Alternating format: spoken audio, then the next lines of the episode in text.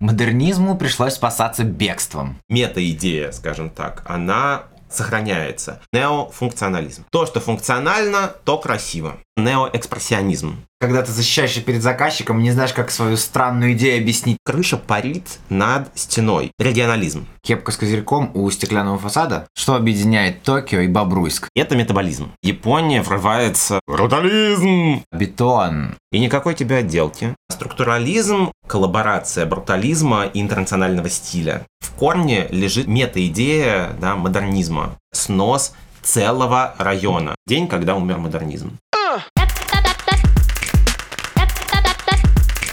Всем привет! Это второй сезон подкаста «Кирпич хочет стать аркой». Я Никита. А я Коля. В этом сезоне мы поговорим об архитектурных стилях. А чтобы не гуглить здания, о которых мы говорим, подписывайтесь на наш телеграм-канал. В нем мы выкладываем материалы к каждому выпуску. И сегодня мы поговорим про послевоенный модернизм. Как мы говорили в конце прошлого выпуска, из-за тоталитарности историзма 30-40-х годов – Модернизму пришлось спасаться бегством. Да, собственно, спасался он в первую очередь в Америке, потому что, как мы помним, основным центром модернизма в Европе была Германия. И от нацистского режима в 30-40-е годы подавляющее большинство ведущих архитекторов э, немецких, модернистов, бежит из страны. Бегут они в первую очередь в Америку. Итак, два крупнейших э, мастера модернизма 20-30-х годов, Вальтер Гропиус, основатель и первый директор Баухауса, mm-hmm. и Людвиг Мис ван дер Роэ, один из основоположников функционализма и последний директор Баухауса, м. оба оказываются в Соединенных Штатах Америки. Оба начинают там преподавать и воспитывают новое поколение американских архитекторов модернистскими Модернистского толку. Да. да. Именно с этого момента Америка становится беспрекословным лидером архитектурного мира. Все лучшие архитекторы приехали к ним угу. и воспитывают новое поколение лучших мировых архитекторов. Поэтому послевоенный модернизм в первую очередь связан именно с Соединенными Штатами Америки. Все, ну не все, но большинство самых значимых архитекторов американцы, ну, либо мигранты из э, уже в, из Европы, но живущие в Америке. Mm. Есть европейские мощные, сильные мастера. Также очень активно включается Япония в мировую культуру. Мы не говорили об этом, о Востоке совсем, по-моему. О Востоке мы не говорили совсем, потому что до Особняком, этого да. он был внутри себя. Mm-hmm. Да. Мы немножко говорили в прошлом выпуске про Гонконг, да, точно. Когда там начинается брожение внутри, да, это восточный, восточноевропейское. А, вот. А после Второй мировой войны Япония открывается миру. Mm. Туда достаточно активно хлынула европейская культура, и в рамках какой-то коллаборации Европы и Азии в Японии появляется очень самобытная, но при этом очень европезированная стилистика, то есть mm. при, ко, которая понятная европейцам, скажем так. И поэтому э, мы чуть позже поговорим, есть целое течение, которое из Японии пришло э, в рамках модернизма тоже, пришло в уже европейские страны и оказало колоссальное влияние. Вау, красиво. То есть получается, что у нас появляется уже три полиса таких. Mm-hmm. Да, это Европа остается, а, где остались самые стойкие архитекторы, которые пережили этот нацистский режим. Есть Америка, ставшая гигантским центром. Есть Япония, занявшая очень значимую роль в мировой архитектуре. И потихонечку появляется Латинская Америка. Опа, нежданчик. Да, об этом тоже сегодня поговорим. Ну и Советский Союз, он включается тоже вот в этот общий контекст, но чуть позже он включается после смерти Сталина. Помимо того, что послевоенный модернизм отличается от раннего модернизма тем, что между ними есть война, как бы... Историзм. Историзм, да, в архитектуре. Отличается ли он самой архитектурой или идеями? Сущностно. Да. А, ну, в целом, собственно, я думаю, в вопросе есть ответ. Если мы и то, и то называем модернизмом, наверное, корень один.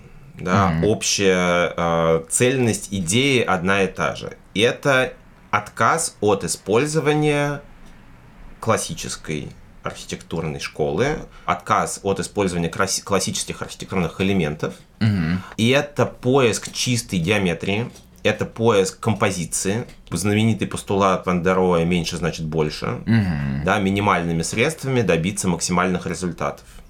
И это возвращающаяся из тоже э, модернизма 20-30-х годов идея о демонстрации конструкции, угу. честной архитектуры, угу. наша любимая.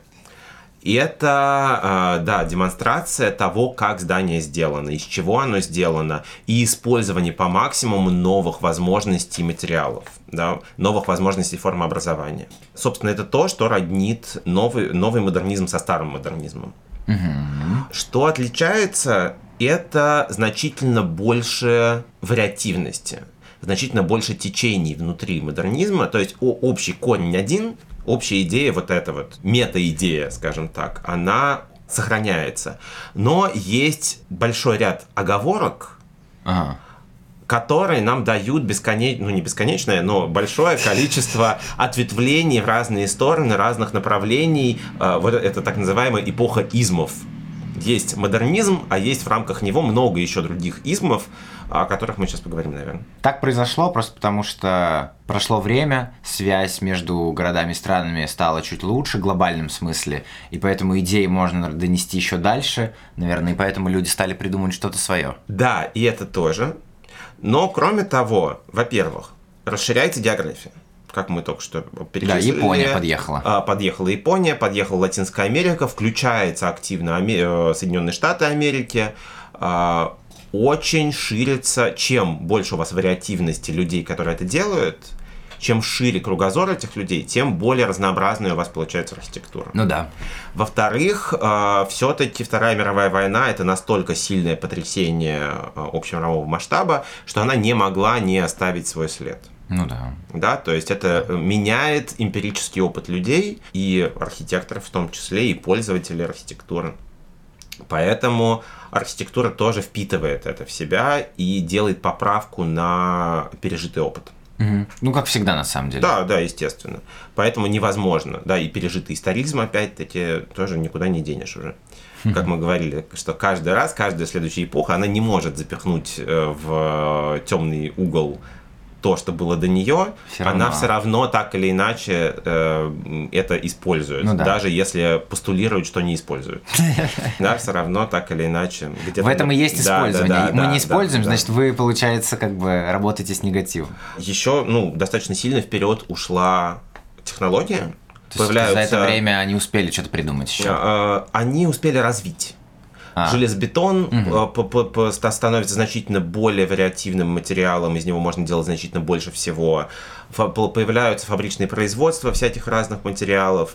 А, металлоконструкция шагает вперед, стеклопроизводство, да, тоже стекла совсем другого качества, чем были раньше, а, и так далее. Большепролетные конструкции все. Э, послевоенный модернизм – это время гигантских сооружений зрелищных Mm-hmm. Это стадионы, это какие-то бесконечные крытые рынки и так далее. Ну, то есть это вот большие-большие пространства, перекрытые железобетонными оболочками. У меня сразу какие-то а... вокзалы идут в голову, какие-то вот такие вещи большие-большие. Да, но это вот это павильоны выставок всемирных, mm-hmm. всяких разных выставочные гигантские экспо. И это действительно такой, такой период э, огромной архитектуры, но уже не точки зрения подавления человека, да, это не гигантский ордер э, Альберта Шпеера. Она незаметная какая-то. Да, это гигантский масштаб самого здания. То есть это просто потому, что функция туда впихнута Вместить много большая. всего. Да, да, да, да. И поезда, и людей, и да. магазины. Вот, поэтому это действительно и конструкция позволяет это сделать цельным куском. Попробуем вам рассказать про различные измы. Самый первый и самый распространенный изм – это неофункционализм. Ага. Вспоминаем функционализм. Кто не вспоминает, слушает наш выпуск про ранний модернизм. И это те же самые идеи, которые м, высказывал Баухаус. Функция целиком и полностью диктует форму. Угу. То, что функционально, то красиво. Изначальная идея модернизма, Точка. по сути. Да, это изначальные идеи э, Баухауса, Гропиуса, Мис ван и конструктивистов советских. Угу, ну да. А, вот, соответственно, как можно понять, э, лидерами этого уже неофункционализма становятся Мисс Ван и Гропиус. Понятно. Вот, и их ученики. Ну да. Развивается неофункционализм в первую очередь в Америке, потому что все функционалисты уехали туда. Ну да. И это очень красивая идея ложится на идею Организации Объединенных Наций. Mm-hmm. Собственно, в Нью-Йорке, сейчас объясню почему. В Нью-Йорке есть э, штаб-квартира так. ООН, который строят архитекторы со всех со всех стран, mm-hmm. скажем так, да, это объединение большое, большого количества архитекторов, коллаба э, вот, мирового масштаба, мирового масштаба да. в том числе и советский архитектор там есть, но руководит этим всем Ле Корбюзье. Mm-hmm. Как мы помним, Ле Корбюзье – это человек вне стиля, он строит во всех направлениях, какие может найти. А, вот. Но штаб-квартира ООН – это иконическое такое образцово-показательное здание а, неофункционализма. Mm. Второе название неофункционализма – это интернациональный стиль. У него задача сделать архитектуру универсальной. Да? Форма-функция работает всегда, везде, в любой стране. И, соответственно, это максимально минималистичная архитектура, которая будет актуальна где угодно. У нее нет привязки к месту, у нее нет привязки к культуре, у нее нет привязки к, э, к конкретной локации. Я наблюдаю в этом же проблему для а, будущих поколений. И именно интернациональная архитектура стала э, причиной краха идеи модернизма. Но об этом мы поговорим, да, потом. И штаб-квартира ООН, на мой взгляд, достаточно уродливое здание. Простите, господин Ле Корбюзье, я не люблю штаб-квартиру ООН. И это абсолютно безликая, гигантская геометрическая штука, без пластики фасадов, без, ну, то, то есть это такая чистая геометрическая композиция, очень простая, что мне в ней не нравится. Но это такая коробочка просто. И очень, и очень маленький вот этот входик. Да, я говорю, с очень э, маленьким входом. Мне очень сильно напоминает... Эм, Музей Мюнхена? Да. Понятно. Ну, Музей это, Трост тоталитарный, и это немножко... Ну, то есть я понимаю, что, возможно, это даже повлияло каким-то образом, э, потому что, ну, опять-таки, никуда не засунешь этот опыт эмпирический, он на подкорке. Вот, кстати, сидит. отличный пример того, как э, стиль, который разрезал модернизм на две части, повлиял уже на вторую часть модернизма. Ну, это такое, может быть, немножко притянутое, да, может быть, они и, может быть, они с этим связаны, такое решение, черт кто знает. А, но да, вот у, у меня все равно тоталитарно. Да, у меня возникает такая ассоциация, поэтому штаб-квартиру ООН я не люблю. Но э, с точки зрения демонстрации, что такое интернациональный стиль, она очень хороша. Да, это вот абсолютно невзрачная никакая архитектура. А, это абсолютно не значит, что все постройки интернационального стиля невзрачные никакие. Ага. Чтобы сделать прекрасную архитектуру в интернациональном стиле, нужно быть гением. Mm, потому что это простота. У Ле Корбюзье, возможно, здесь не получилось, потому что слишком много было соавторов. Не знаю, это мое предположение. Но интернациональный стиль – это стиль гениальных людей – это Мисс Ван дер Роэ, который абсолютный мастер пропорции, он чувствует невероятно. Тот же самый Гропиус, который тоже, он, ну, он методист, он не может не, он, он, он знает, как это устроено и так далее. Все, кто пытался делать интернациональный стиль э, просто вот между прочим, получал, э, в общем, ну, на мой взгляд, не, не самую удачную архитектуру, которая, собственно, очень сильно портит общее впечатление от модернизма. А. При этом, да, в интернациональном стиле к нему относят, например, творчество Пьер Луиджи Нерви, это французский э, архитектор инженер, который, собственно, выстраивает сложные большепролетные конструкции, те самые стадионы, дворцы спорта. Mm-hmm. Где какой-то советский вайп идет. А потому что одна, ну, это одна и та же эпоха. Да. Э, используя сложные возможности железобетона, то есть он добивается сложной выразительной формы, за счет чистой конструкции. Блин, вот это вот, вот я понимаю, почему это сложно. И опять, что... но это это это гениальное сознание, mm-hmm. да, когда ты из инженерии делаешь искусство. Нерви в этом плане абсолютно гениален. да, он делает очень сложные красивые штуки. Довоенный модернизм – это в первую очередь металлическая конструкция. Это фермы, балки, металлические столбы и так далее, это выявление металла. А послевоенный модернизм – это больше железобетон. Здесь железобетона перестали бояться как э, материала. Когда появился модернизм, не так много времени прошло после романтизма, после модерна. Ну, после модерна вообще ничего не прошло, да, собственно. Вот. И люди как бы привыкли еще к красотулечкам. Для них бетон – и голая конструкция была еще не очень ок, а Но... после войны уже как бы можно. Ну, на самом деле, я думаю, что не совсем из-за этого, просто железобетон еще никто не понимал, как он работает.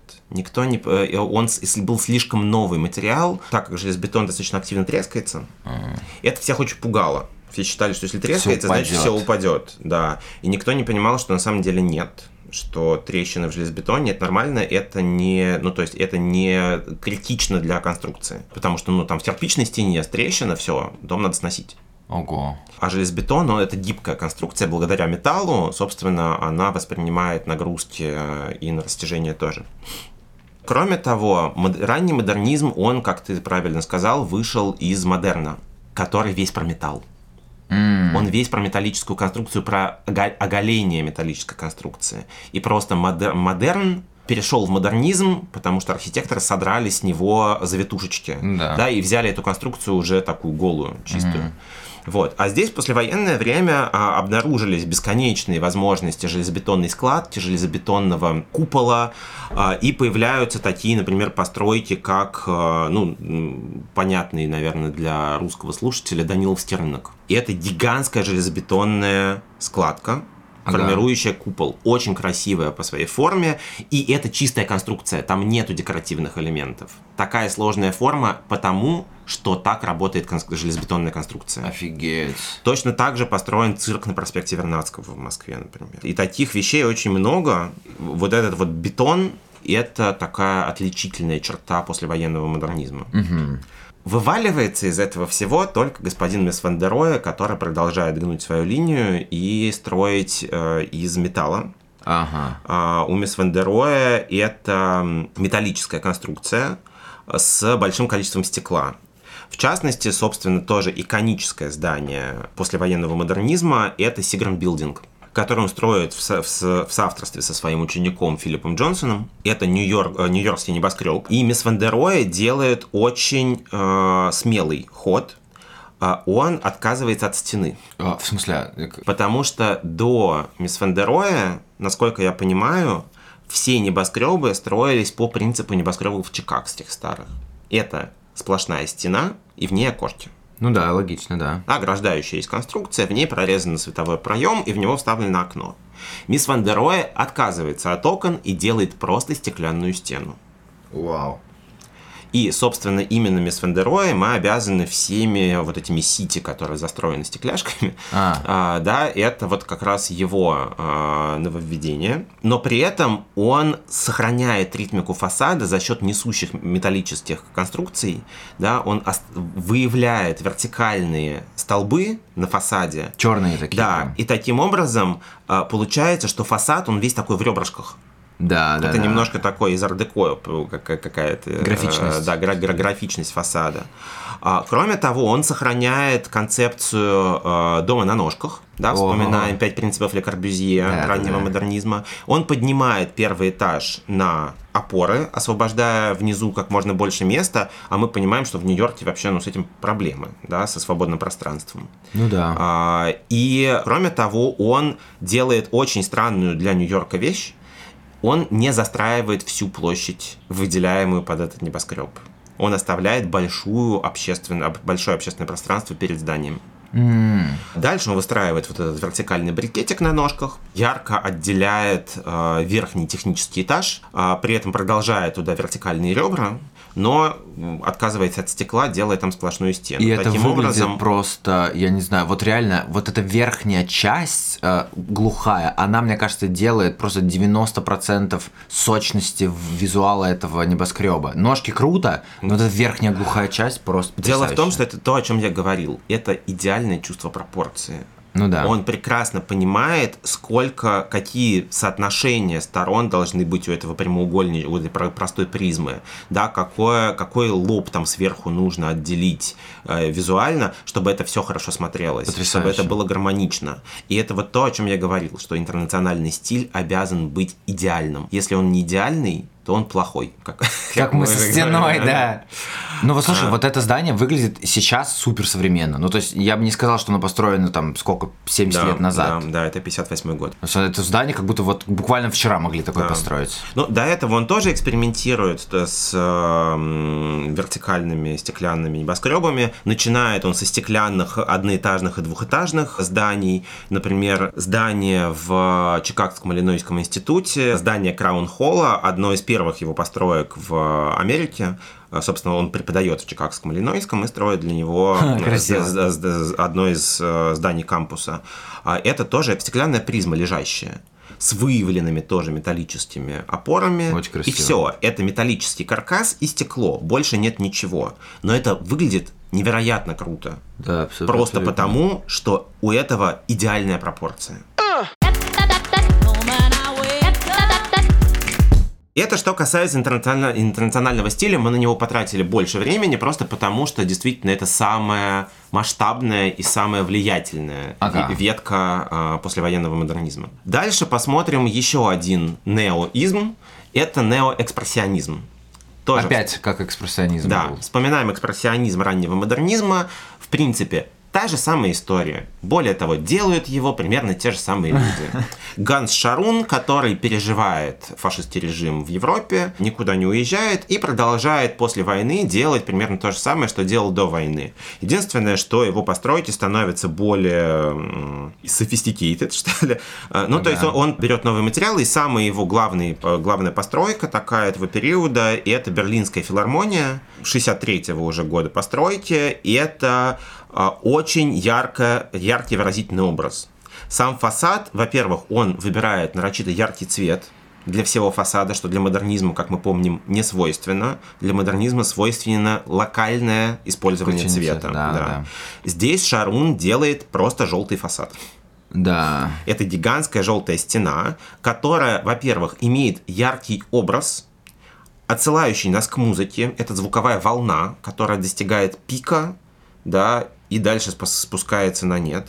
А, желтый цвет а, имеет искусственную подсветку, и за счет этого А. ночью, когда все идут в филармонию, вспоминаем тоже ар-деко, да, э, ночью этот желтый яркий цвет в достаточно мрачном Берлине э, воспринимается очень мощно и привлекает очень много внимания.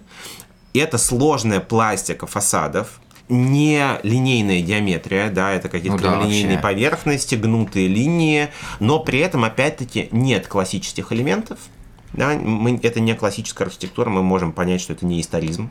И кроме того, достаточно больш- большие глухие поверхности. Да, это больш- э, сочетание больших поверхностей остекления с большими поверхностями глухой стены. Мне это сразу же напомнило постройки Герри. Все вот эти. Да, там металл, но Вот. очень безумно по, по Герри стилистике. выходит из экспрессионизма, собственно, дальше. Также к экспрессионизму можно отнести э, одну из э, самых известных построек Ле Корбюзье. Это капелла Раншан. Думаю, у многих есть в голове картинка, Нет. а, но она будет в телеграм-канале. Да, смотрите телеграм-канал. Вот, и это церковь, собственно, капелла в Раншане, во Франции, которая представляет собой очень монументальный, массивный объем, криволинейный. Опять-таки, для Ле Корбюзье это не совсем свойственная история. Мы понимаем, что Корбюзье в данном случае экспериментирует. да. Да, это э, потому, потому что это явно неоэкспрессионизм, да, то есть по всем каким-то косвенным признакам. А, но главный смысл в ней это то, ш- тот эффект, который она производит, когда ты заходишь в нее внутрь. Да. Потому что мы, под- подходя снаружи, мы видим гигантскую железобетонную крышку, такую тяжеленную, просто невероятно задавливающую этот несчастный маленький э, соборчик. А, это все мне напоминает какие-нибудь э, аналитические сооружения, да, типа... Стоунхеджи. Да, да, да, Да. да, вот эти кромлихи дольмены, гигантские камни, которые тяжелой массой ложатся на хрупкие, э, но тоже массивные колонны. Да, вот здесь это производит такой же эффект, но когда вы входите заходите внутрь, вы, у вас ощущение, что крыша парит. А? Что вот эта толстенная гигантская кровля, она как будто приподнимается над стенками. Сделано это за счет того, что стенки не стенки.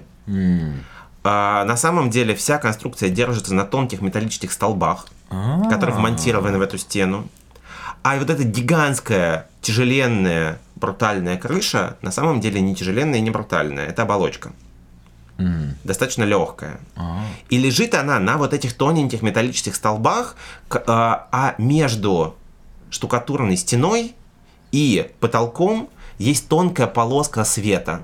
Да. И за счет этого у вас ощущение, что крыша парит над стеной. Офигеть. Вы же не понимаете, что там колонны внутри. Да. А тонкие металлические колонны, они засвечиваются этим светом, поэтому их не так хорошо видно. Соответственно, главное здесь – это визуальный эффект. Ну да. Главное – это вау. Да, Фактор. это, да. Главное – это вау-фактор к- для того, чтобы зритель зашел и обалдел. Собственно, я это объясняю таким образом, что так как это религиозное сооружение, Ле Корбюзье посчитал, что вау-фактор является функционалом здания. Вам нужно эмоционально воздействовать на человека. Да, нужно. Вам нужно... э, это непосредственная задача церкви. Поэтому он допускает здесь вот такие, во- во- вот такую вольность. Это когда ты защищаешься перед заказчиком, не знаешь, как свою странную идею объяснить. Такой, не, ну смотрите, это тоже часть программы. Да, но это, но это, это, это мои умозам- умозаключения, Но не звучит знаю. Но, зву- красиво, но звучит да, вроде звучит- убедительно. Да, звучит убедительно. А, вот. И, ну, со- соответственно, да, окошки тоже разбросаны по фасаду хаотично, при том, что как бы мы понимаем, что с точки зрения функционала это не нужно, это его решение витража. Да, да, Такое да. Преломление витража в модернистской идее. И, и Постмодернистской, окошки, да, внутри тоже очень красивым раструбом расходятся. И в общем, такая очень нестандартная постройка для Ле Корбюзье. И, собственно, мы понимаем, что вот, вот, вот они идеи неоэкспрессионизма в рамках модернистской общей идеи послевоенной. Следующее наше течение, которое мы рассмотрим, это регионализм. Звучит, честно говоря, странно. Почему такое название? А, регионализм – это хорошее, в общем, течение, логичное и нашедшее свое отражение и дальше э, и в современной даже архитектуре. Они говорят о том, что да, мы согласны, все должно быть функционально. Да, мы согласны, мы должны использовать новые красивые строительные материалы и пользоваться всеми достижениями технологии. Да, мы согласны, форма диктует, э, диктуется функцией. Но мы не согласны с интернациональным стилем. Архитектура должна иметь привязку к тому месту, где она строится. Культу- культурную, географическую, климатическую, любую. Мгм. Поэтому мой любимый пример регионализма – это здание Центральной библиотеки в Мехико. Так. Блин, ну оно выглядит, честно говоря, как фестиваль э, День мертвых в Мексике, только вот здание стало вот этим фестивалем. Факти- Очень. Фактически это здание ООН, Да? Это, ну, это простейшая геометрическая композиция. Это коробочка, на ней коробочка поменьше, на ней коробочка поменьше. Да, если по, по- по пропорциям посмотреть, А, то да. первый этаж это сплошная стеклянная стеночка на вертикальных колоннах. Да, Ага. здравствуй, э, дом на ножках. А, и это глух- глухая стена, чередующаяся со стеклением.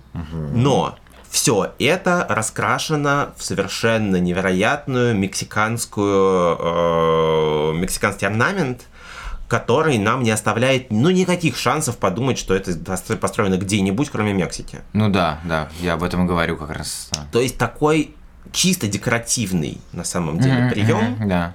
который нам берет и интернациональную архитектуру ставит на э, определенную географическую локацию на карте. Круто.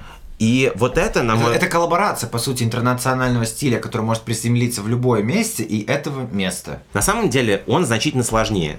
Ага. Просто это самый наглядный пример. На самом деле есть два самых таких больших признанных мастера регионализма, которых всегда называют. Первый это Оскар Немейер. прекрасный архитектор, который, э, собственно, считается главным архитектором Бразилии. И прожил он 105 лет. Да, он прожил 105 лет, умер он не так давно, в 2012 году. Офигеть! Это человек, который спроектировал Бразилию. Вот. Собственно, ни много ни мало. Прям А, literally. э, да, ну, собственно, город Бразилия, Ага. это его э, проект градостроительный. Он спроектировал практически все правительственные здания и огромное количество культурных значимых э, сооружений. Главный архитектор просто. То есть это реально главный архитектор всей Бразилии. Его архитектура, с одной стороны, мы видим, что это модернизм. Да, это чистые линии, это чистые плоскости, это диаметризация, это много стекла, это много бетона, но при этом у него очень нестандартная форма. Абсолютно. Это даже не неоэкспрессионизм, это что-то вообще. Во-первых, он э, делает поправку на климат. это да. в смысле? Бразилия Жарко. Жаркая да, страна. окей. И как это может А, архитектура решить? А, Во-первых, а, он включает в свою, в свою архитектуру очень много а, горизонтальных а, водных поверхностей. Он же проектирует не отдельное здание, он проектирует целые комплексы. А, И это огромное это количество всё. воды, да, короче. п- плоских бассейнов, которые э, увлажняют и охлаждают воздух. вокруг. Во-вторых, практически во всех его проектах есть обходные галереи открытые, которые затеняют стеклянные фасады, для того, чтобы прямое солнце не попадало вовнутрь. Это как кепка с козырьком у стеклянного фасада? Да. Ну, э, например, вот на дворце здания МИДа мы видим, что вокруг здания есть такая, ну, собственно, вот галерея из колонн, да, и теневого навеса, который нам затеняет фасад. Забавно, это же А. функциональная вещь, но выглядит она вообще очень круто. И это функциональная вещь. Более того, такие штуки используют практически все архитекторы дальше, которые работают в жарких странах. А, да, и тот же Ле Корбюзье, например, когда он проектирует э, Чандигарх, это город в Индии, а, он использует э, такие же приемы, тоже много воды, тоже вот эти козырьки теневые. Слишком много воды. Но плюс ко всему Немейер отсылает еще к каким-то традиционным национальным тоже рисункам, формам, но он это делает не так буквально, как это делают архитекторы на библиотеке в Мехико. А Он это де... он берет форму и ее переосмысляет Окей. переосмысляет и, и формирует какую-то геометричную композицию, э, но уже э, с отсылкой, соответственно, и эта отсылка понятна уже только людям, которые живут там и живут в этой культуре. То есть это, н- ш- чтобы просто так это считать, это нужно копаться, конечно. Но местные реально понимают. По крайней мере, на подсознательном уровне. Понимаешь, это, это А. привычные образы. Ну, Немейер сам, он бразилец? Немейер, он, да, да, То он, есть это он человек местный, культуры, да, по да, сути, да, не приглашенный, Да. не Корбюзье, условно. Он, кстати, очень часто еще включает тоже яркие цвета на, в свою архитектуру, такие локальные, что очень харак- ну, характерно для модернизма в целом. И э, всякие такие э, муралы небольшие, тоже с национальным М, оттенком. прикольно. Очень здор- да, здоровские. Архитектура регионализма свойственна также и для Советского Союза. Мгм. В советских республиках национальных этого добра море, да, это, например, дворец торжественных обрядов в Тбилиси, да, тоже, с одной стороны, очень модернистское здание, с другой стороны, очень с, ну, прочитывающимся колоритом таким. Такое ощущение, что это здание снимали в Звездных войнах. Вот настолько оно прям футуристично, на самом деле. Да, ну, одно из самых известных зданий, на самом деле, советского модернизма. Но мы не поговорили еще про вторую большую фигуру, и это Алвар Аалта. Это архитектор финский, тоже мастер регионализма. Он э, любимый архитектор Ани. О, привет, Аня. А, привет, Аня. Он так же, как и Немейер, берет отсылки э, и берет вдохновение в национальной архитектуре, да, он, отсыл- он э, берет вдохновение в вернакуляре, да, вот в той Оу. архитектуре, которая, Сделано самими людьми. да, на национально-исторически вот здесь образовалась. Он берет национальные материалы, да, в отличие от других модернистов, например, он использует дерево в большом количестве, О. что не характерно вообще для эпохи. Ну, не модно явно, да. Он использует много кирпича, что тоже характерно для, Молодец, для, хвалю, для хвалю. скандинавских э, стран.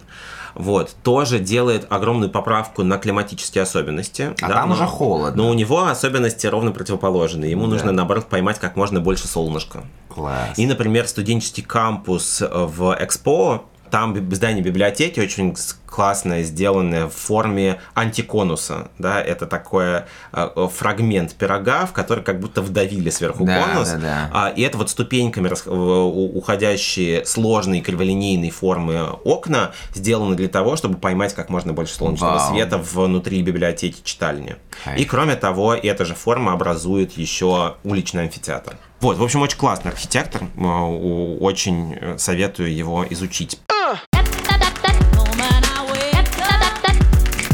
Ну и э, плавно через регионализм мы можем перейти к японцам. Как мы уже сказали, Япония врывается в мировую архитектуру. Глобаль- глобальную архитектуру. И начиная с послевоенного времени появляются очень значимые японские архитекторы, которые тоже, э, которых тоже зачастую можно отнести к регионализму, потому что, естественно, японская культура очень сильная культура, и она не может не э, встраиваться в новую архитектуру. Мне кажется, если так в процентных э, соотношениях рассматривать, то обычный регионализм это там 80% или там 60% интернационализма, и остальное это регионализм. А здесь наоборот, мне кажется, 80% культуры, и потом Да. уже... Ну вот э, главный, собственно, архитектор Японии этого периода это Кензо Танге, очень значимый. И он как раз строит очень модернистскую архитектуру, да, он опять-таки тоже использует современные материалы, он использует э, минималистическую минималистический подход, да, меньше значит больше. Он не использует декоративные элементы. При этом, да, мы в его архитектуре мы четко прочитываем японский вайб, японскую вот эту культурную составляющую. И именно Кенза Танди прикладывает руку к формированию еще одного значимого течения в измах послевоенного модернизма. И это метаболизм. Собственно, метаболизм, как я думаю, всем примерно понятно, это что-то связанное с э, биологией. Да, желудочек. Да? Ну, с, ну, вообще с, Ну да, с- да, с да. человеческим организмом и так далее. То есть э, связано это с, опять-таки, э, значимыми открытиями в микробиологии, в, в делении клетки и так далее. Я, честно говоря, толком там не разбираюсь. Ага, ага. Это нужно разговаривать с биологами, э, что там открыли конкретно.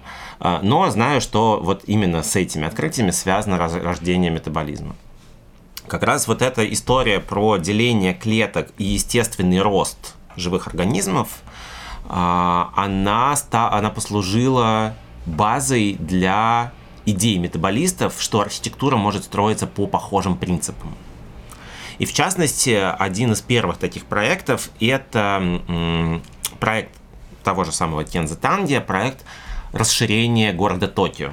Танди предлагает расширять город Токио на воде А? и выстроить новый большой квартал на заливе М-м. около, около города.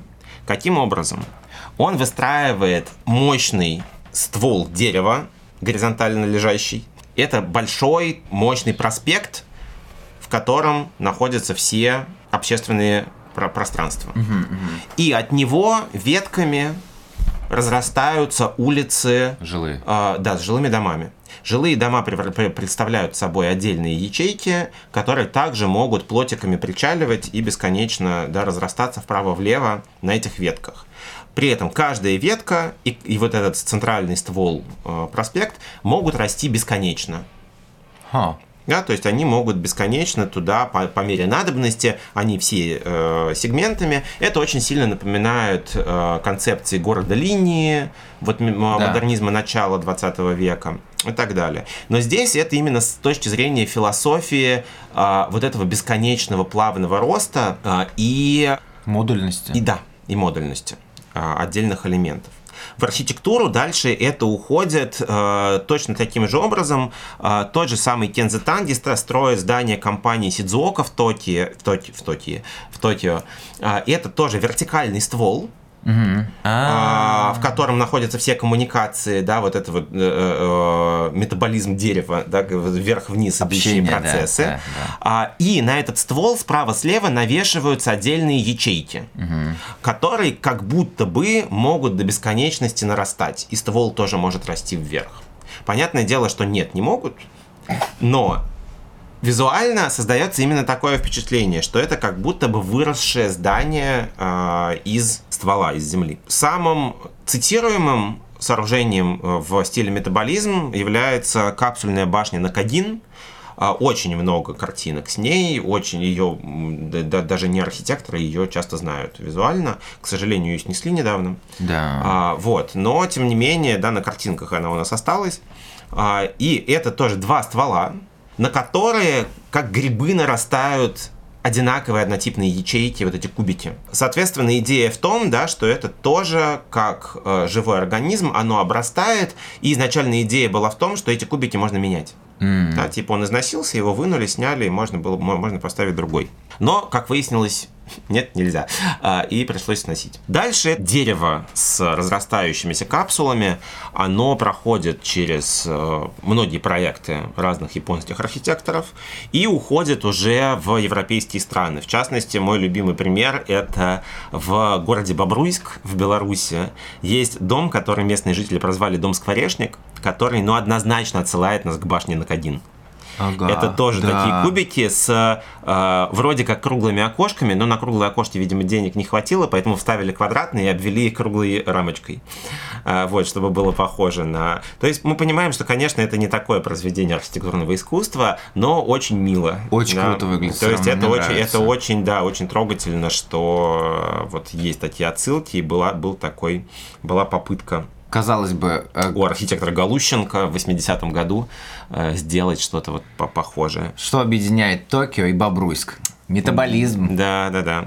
Вот. Ну и также э, очень известное здание, это здание Министерства автомобильных дорог в Тбилиси, в Грузии, архитектор Чехавы, который тоже строится по тому же принципу. Да, это вертикальный ствол коммуникаций и горизонтально расходящиеся от него ветки э, с коридорного, коридор, коридорного типа с уже функциональными помещениями. Мы понимаем, что это с одной стороны отражение идеи метаболизма, с другой стороны это э, возврат идей горизонтальных небоскребов или Лисицкого 20-х годов. Ого. Да, то есть здесь такая так, коллаборация и современных э, веяний, да, новых, и э, воспоминания о славном прошлом советского авангарда. Ну и есть тоже э, то, что можно считать э, последователями, последствиями идеи метаболизма, это жилой комплекс Хабитат 67 в Монреале, и тут у нас внезапно вырывается Канада. А, да, опять-таки, обращаю ваше внимание, насколько расширяется наша география. А, это архитектор Маше Савди. Фактически это такое уже не дерево, а лишайник, да, ну, ну что-то такое. То есть это uh, уже ячейка без ствола, да. которая эта ячейка, нарастая, нарастая, нарастая, формирует какое-то сложное, сложное такое, как будто бы естественно наросшее образование, да, какая-то сложная объемно-пространственная композиция, и как раз метаболизм тоже очень сильно дальше влияет на архитектуру уже постмодерна. Брутализм! Итак, брутализм это что? Это мое любимое. Это бетон и все, короче. Да, брутализм это тоже идея модернизма, а, тоже идея честной архитектуры. Но если архитекторы интернационального стиля выявляют конструкцию, но ее вылизывают, да, делают ее аккуратненькой, чистенькой, красивой, то а, архитек- архитекторы брутализма вы, высказывают мысль о том, что а, материал строительный тоже нужно показывать. Он красив да, тем, как он сделан, он красив тем, что он есть, что вот его натуральной текстурой. Это и, честность внутри честности. Да, и в частности это связано тоже с железобетоном, который э, многие архитекторы, ну вот, вот, вот во всех этих оболочках, он шлифуется, э, иногда красится сверху, да, и становится такой ровной, э, аккуратной поверхностью. Но изначально в тот момент железобетон не мог быть таким, потому что есть опалубка. Опалубка – это то, что держит бетон, пока он не застыл. Да? Да, это вот та да. конструкция, в которую внутрь заливается бетон, потом она снимается, бетон остается. На тот момент опалубка в первую очередь делалась из э, досок. И доски оставляют очень явные следы, это такая полосатая текстура получается, иногда даже отпечатываются какие-то древесные вот этот рисуночек паттерном. И э, архитекторы брутализма говорят о том, что ну вы что, вы слепые, вот красиво же. Ну, Давайте да. мы это оставим. И в частности, здесь опять наш любимый Ле Корбюзье везде наследил. В своем э, проекте «Марсельской единицы», например, это большой жилой дом, который продолжает идеи Моисея Гинзбурга и дома Наркомфина. Это дом с двухэтажными ячейками, где он тоже железобетонные все несущие элементы не шлифует. И там остается такая рябая текстура. Оля Корбюзье считает, что вот, это красиво, мы показываем то, как сделан бетон. Ага. Но мы немножко откатимся в 49 год, потому что вообще брутализм — это изобретение британцев. Брутализм родом из Англии. И саму идею брутализма высказывают два прекрасных человека, и это супружеская пара Эллисон и Питер Смитсоны, которые в 49 году строят здание школы в Норвиче. Когда говоришь про школу, какие вот архитектура школы, какая должна быть школа? Она должна быть вместительной, чтобы им весело было. Да, вот. Школа — это всегда в сознании людей светлая, очень ярко освещенная, да. с яркими цветами, вся такая розовая, зеленая, голубая, облачка, да. мягкие подушечки. Ну, везде. типа как детский садик, только чуть Да, школы. да, то есть такая вот прямо э, иде идеализированная среда для, э, для деточек, чтобы mm-hmm. никто их не, чтобы ничто их не ранило, не, да, не травмировало, чтобы им всегда было красиво. Так вот, что делают Эллисон и Питер Смитсоны? Они строят школу на металлическом каркасе, причем металл здесь черный, черный чугун. Пространство между каркасом заполняются либо стеклами, либо силикатным кирпичом, серым, строительным. Mm-hmm. И все. И никакой тебе отделки, никаких тебе э, пастельных цветов. Это абсолютно Брутально. брутальное здание, да. Архитекторы говорят о том, что дети должны понимать, как построены их здания, что им полезно видеть из чего сделана школа. Им полезно видеть саму конструкцию. Архитекторы готовят к серьезной, реальной, а, жестокой да. жизни. Получается, да, школа совершенно брутальная. Кирпич строительный, он это не отделочный серый кирпич даже. Это, это строительный кирпич, он весь неровный, он неоднородный. И эта школа производит фурор. Да, опять-таки, никто не представлял, что так можно. А, и с этого момента начинается, собственно, вот эта идея брутализма в архитектуре, то выявление естественной среды материала. Mm-hmm. В частности, а, одним из шедевров брутализма считается Королевский национальный театр в Лондоне Денниса Лаздена, где как раз выявляется вот эта сама суть железобетона. Там и тебе следы от э, опалубки, и тебе выявление швов между готовыми бетонными панелями. Угу. Кроме того, брутализм это всегда очень жесткая геометрическая форма, да, то есть это опять-таки э, без, э, да ме, без мелкой моторики, без мелких, мелкой пластики. Например, к брутализму также можно было отнести э, здание киноцентра Соловей на Красной Пресне в Москве. Это тоже были такие, угу. если посмотреть старые фотографии еще до реконструкции, ну и до сноса, соответственно. Это гигантские площади глухой стены, это очень такими крупными мазками сделанная пластика фасада, безумно красивая. Mm-hmm. За это тоже очень люблю брутализм, потому что это вот такая очень... Мощь. Мощная, да, архитектура.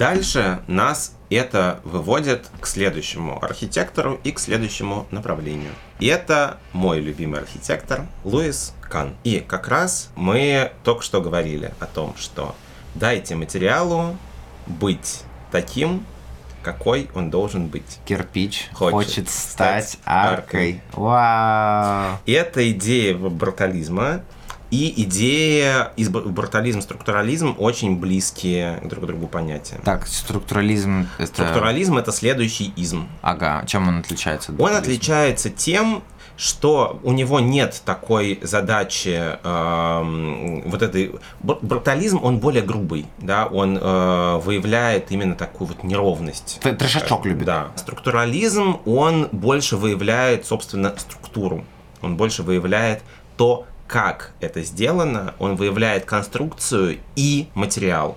То есть это некоторая такая коллаборация брутализма и интернационального стиля. Что-то ага, вот ага, вместе, ага. да, и конструкция, и материал. И э, действительно, Луис Кан, вот, э, он автор высказывания «Кирпич хочет стать аркой», говорящий о том, что кирпич действительно это материал, который предполагает создание арочного свода. В кирпиче нельзя сделать горизонтальный проем, в нем можно сделать только арку. Потому что если положить кирпич горизонтально, он просто упадет. Mm-hmm. Если из него сделать арку, да, вспоминаем римлян, кирпичи распирают друг друга, лежат под небольшим уклоном друг к другу, формируют арочку, таким образом формируют плотную, плотный проем, да, никуда не падающий. Mm-hmm. Поэтому кирпич хочет стать аркой.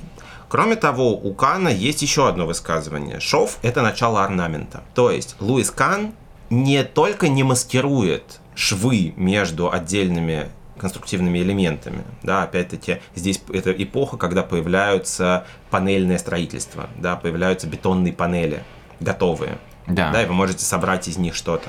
Из, из завода привозят тебе бетонные панели, и между ними появляются, э, естественно, швы. И Кан не просто их не прячет, он из них формирует орнамент. И э, самый прекрасный пример этого приема – это э, административное здание в городе Дакка в Бангладеше. Это гигантский комплекс, который Кан строит, и там мы видим, что шов, он подчеркивает диаметрию всего объема, он выявляет осевые линии на оконных проемах, например. И в интерьере этого комплекса э, э, это просто это, это какой-то эстетический экстаз от вот эти картинки с интерьерами. Он тоже добавляет бесконечной сложности и так очень сложному пространству интерьерному. Кан не просто не боится этого шва, он его еще использует для своих нужд.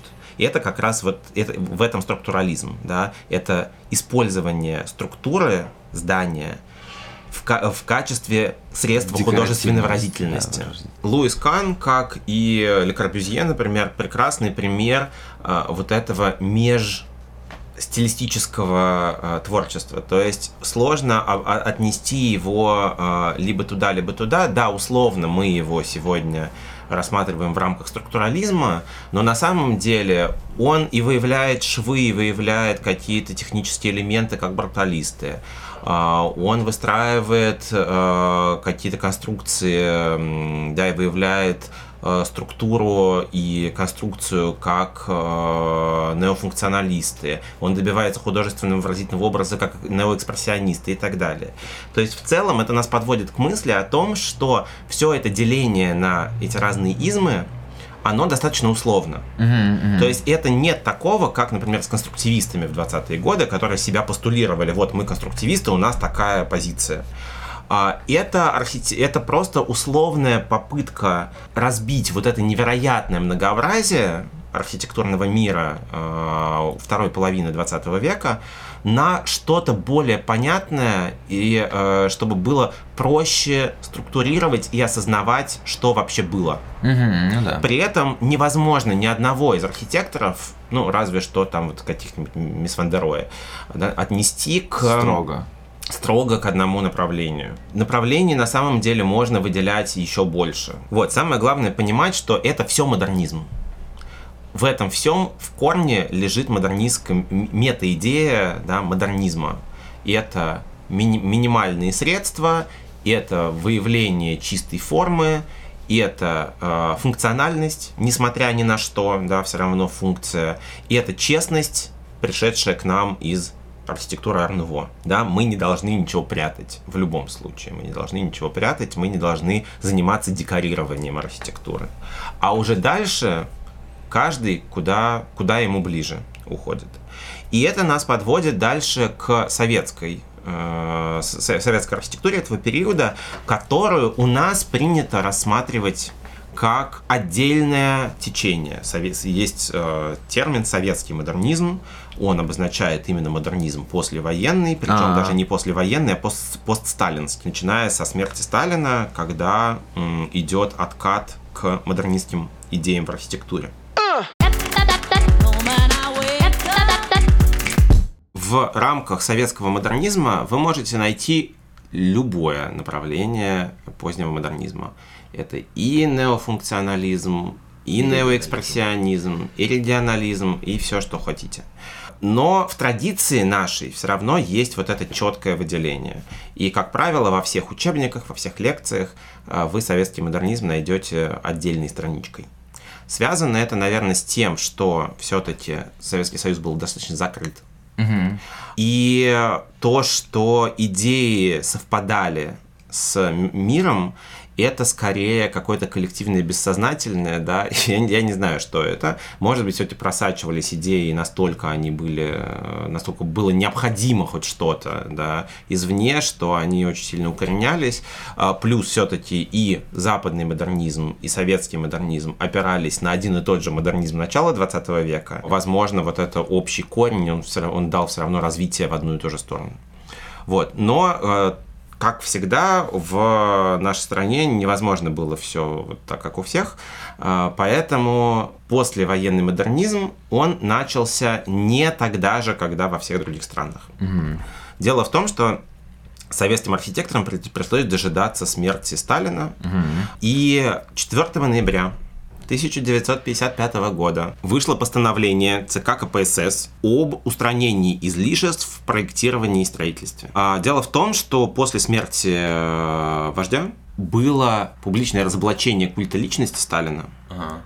И вся политика партии пошла на десталинизацию. И в рамках десталинизации были переименованы все улицы Сталина, был переименован Сталинград, были, ну и так далее.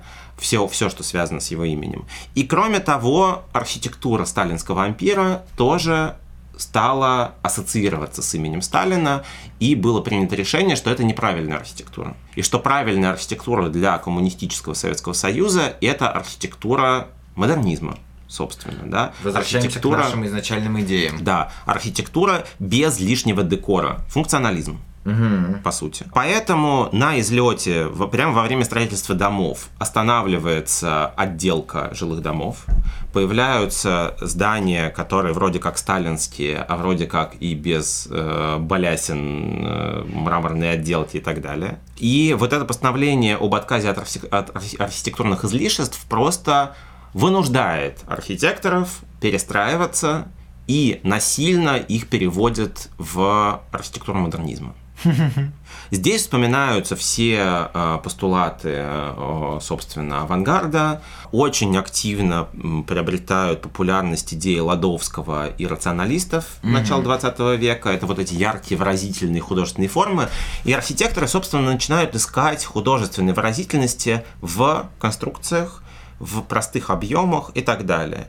И появляются э, огромное количество э, очень значимых архитектурных проектов, как, например, палеонтологический музей в Москве. Это уже 60, э, конец 60-х годов.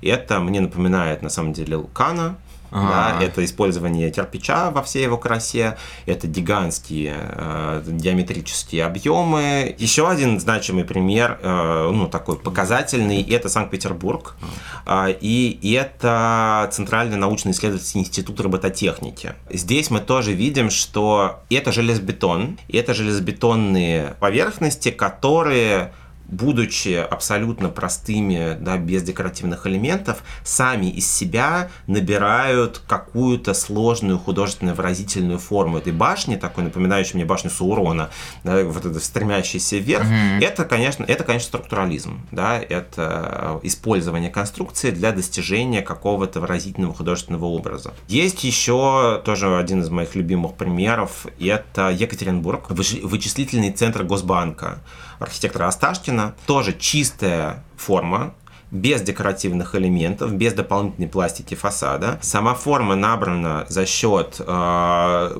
железобетонной стены, да, такой плавно сгибающийся, и она, вот эта гигантская бетонная стена, контрастирует с огромной плоскостью остекления. Да, выглядит потрясающе. А, выглядит очень красиво.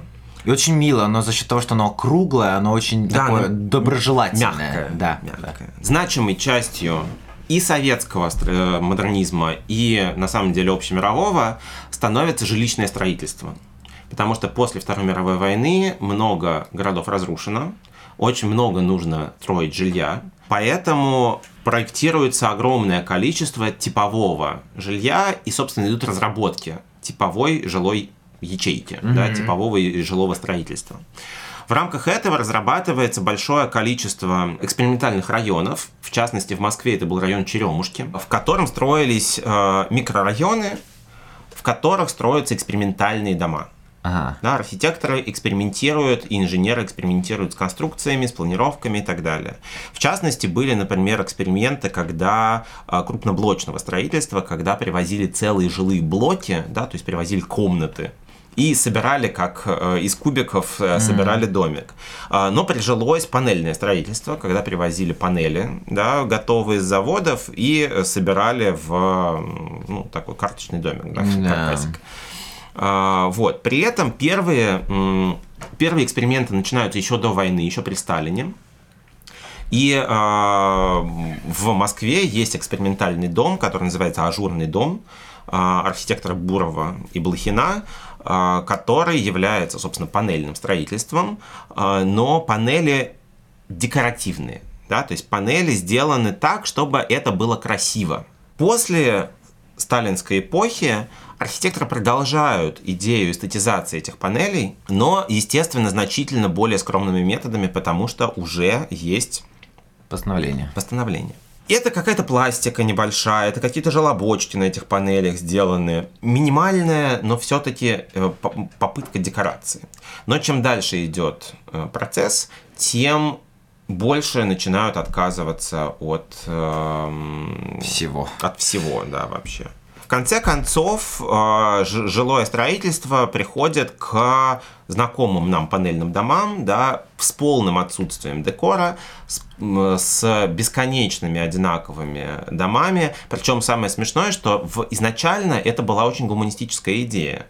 А, Во-первых, архитекторы уделяли много внимания среде этих районов. Они изучали, как эти дома друг от друг друга лучше поставить, Ага. чтобы между ними была а, гуманная человеческая среда, как их располагать, а, какие нужны площади для того, чтобы было удобно. И кухня в 5 метров была э, идеей о том, что хозяйке так будет удобнее. На самом деле подобная проблема, она имела место во всех странах.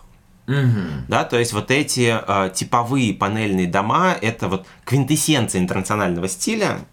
э, Да, дома не привязанные вообще ни к чему. Они строятся по- по- по- во всех странах, и символом провала модернистской идеи считается жилой комплекс Пруит Айго в Сент-Луисе в США.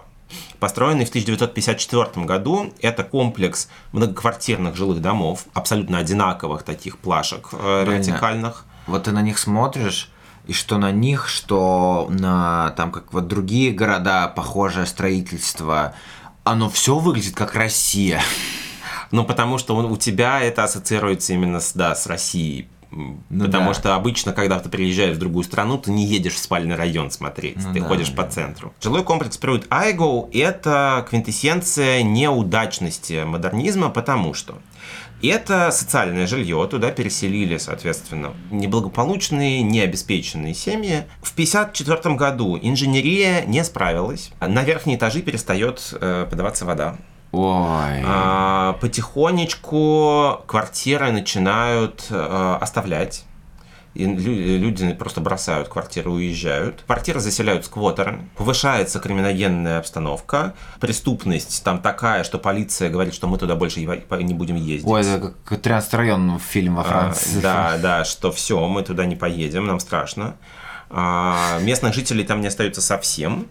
И а, в итоге в 1974 году жилой комплекс Пруит Айго сносят целиком, весь. А это гигантский спальный район. Ну да. Это первый по та- вот такого масштаба Экологический снос, трэш вообще. да, ну, ну, сейчас мы понимаем, что это экологический трэш, а, тогда это просто поражающее воображение, снос целого района. Архитекторы постмодернизма считают, в частности Чарльз Дженкс, один из главных теоретиков постмодернизма, а, называют этот день, Смертью модернизма. да, да, этот день, когда умер модернизм. Очень и красиво. надо сказать, что, собственно, модернизм в западных странах и в Америке заканчивается как раз в 70-е. В Советском Союзе модернизм заканчивается в 91 году. Ну да. Да, то есть железный занавес продолжает работать, а, отказ от архитектурных излишеств продолжает работать, поэтому 80-е это уже такой очень своеобразный, но все еще советский модернизм. Вот, в то время как в западных странах уже вовсю идет следующая историческая эпоха. 70-е годы — это уже эпоха постмодерна, про которую мы поговорим в следующий раз. На сегодня это все, ну а наша арка пополнилась еще одним модернистским кирпичиком.